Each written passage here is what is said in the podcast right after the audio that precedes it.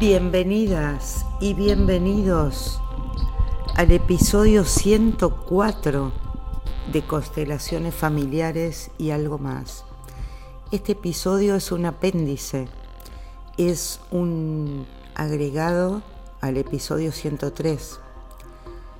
Me, me dejé llevar por la energía de la luna nueva en Sagitario y y realmente este episodio no tiene intro y cuerpo central.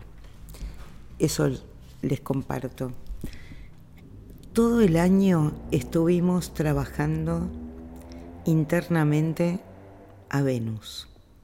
Venus estuvo muchos meses retrógrado en el signo de Leo, incentivando nuestra, nuestro potencial de abrirnos con el corazón, de abrirnos completamente inclusivos, inclusivas, hacia aquello que nos posibilita la apertura.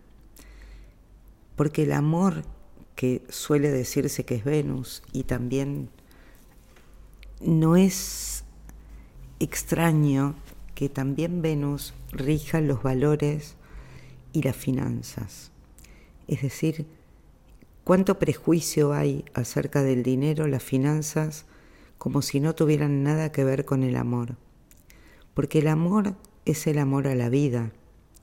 El amor, Venus no rige solamente las relaciones en un sentido amoroso de pareja, sino que también Venus nos es la llave que nos, porque es la apertura, es la apertura a todo lo que es.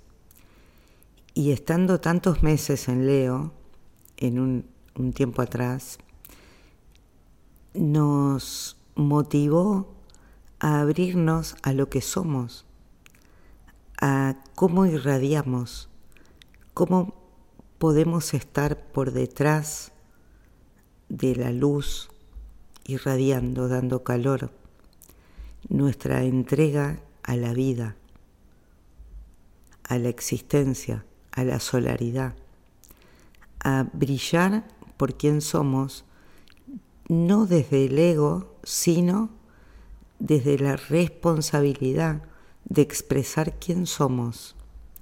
Y ante qué situaciones nos es más fácil abrirnos, detectando cuando agreden a ese núcleo sensible que cierra la apertura y con quienes nos es más fácil abrirnos. Hoy, cercano y alrededor de este episodio 103-104, estamos transitando un Venus que pasó al, al tiempo de Escorpio, un Venus que ama ir hasta el fondo. Ir hasta el fondo implica amar también lo feo, lo que creemos que es feo o lo que consideramos socialmente en esta sociedad hollywoodense, disfrutable y que siempre está pum para arriba, estamos transitando un tiempo en el que nos conectamos con lo feo, con lo horrible, con la sombra, con lo que para cada una y cada uno es lo horrible. Y sin embargo, se es. Venus representa y nos habilita a abrirnos a todo lo que somos. Y solo cuando amamos lo que somos, podemos abrirnos a escuchar a otra, a otro. ¿Cuántas veces oímos en un interlocutor, si te lastimé, te pido disculpas? ¿Qué es eso? Venus en Escorpio no lo admite. ¿Qué significa si te lastimé? Te pido disculpas. dos elementos que Venus en Escorpio no admite. Uno, si te lastimé, hacete cargo. Disculpas, yo no disculpo a nadie, porque el perdón o la disculpa es del orden de algo más grande que yo.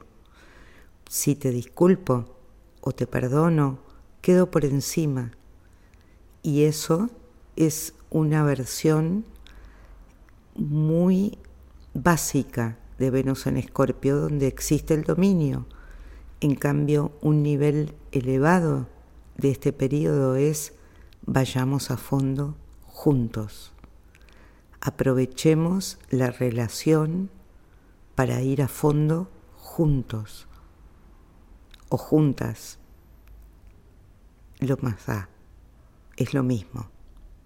Lo importante es hasta dónde. Hasta dónde cualquier conflicto que haya entre tú y yo lo podemos llevar a un nivel más grande, más profundo de amor, porque ambas, ambos, ambes podemos trascender y decir, ahora me doy cuenta que sale de mí algo que te quiere lastimar para despertar. Soy capaz de ser cirujana psíquica y sacar de las tinieblas, de tus tinieblas, lo que está oculto, porque lo veo, porque lo siento, porque me afecta. Vamos y hacemos el amor más profundo, el deseo de una alquimia en conjunto. Gracias, gracias, gracias.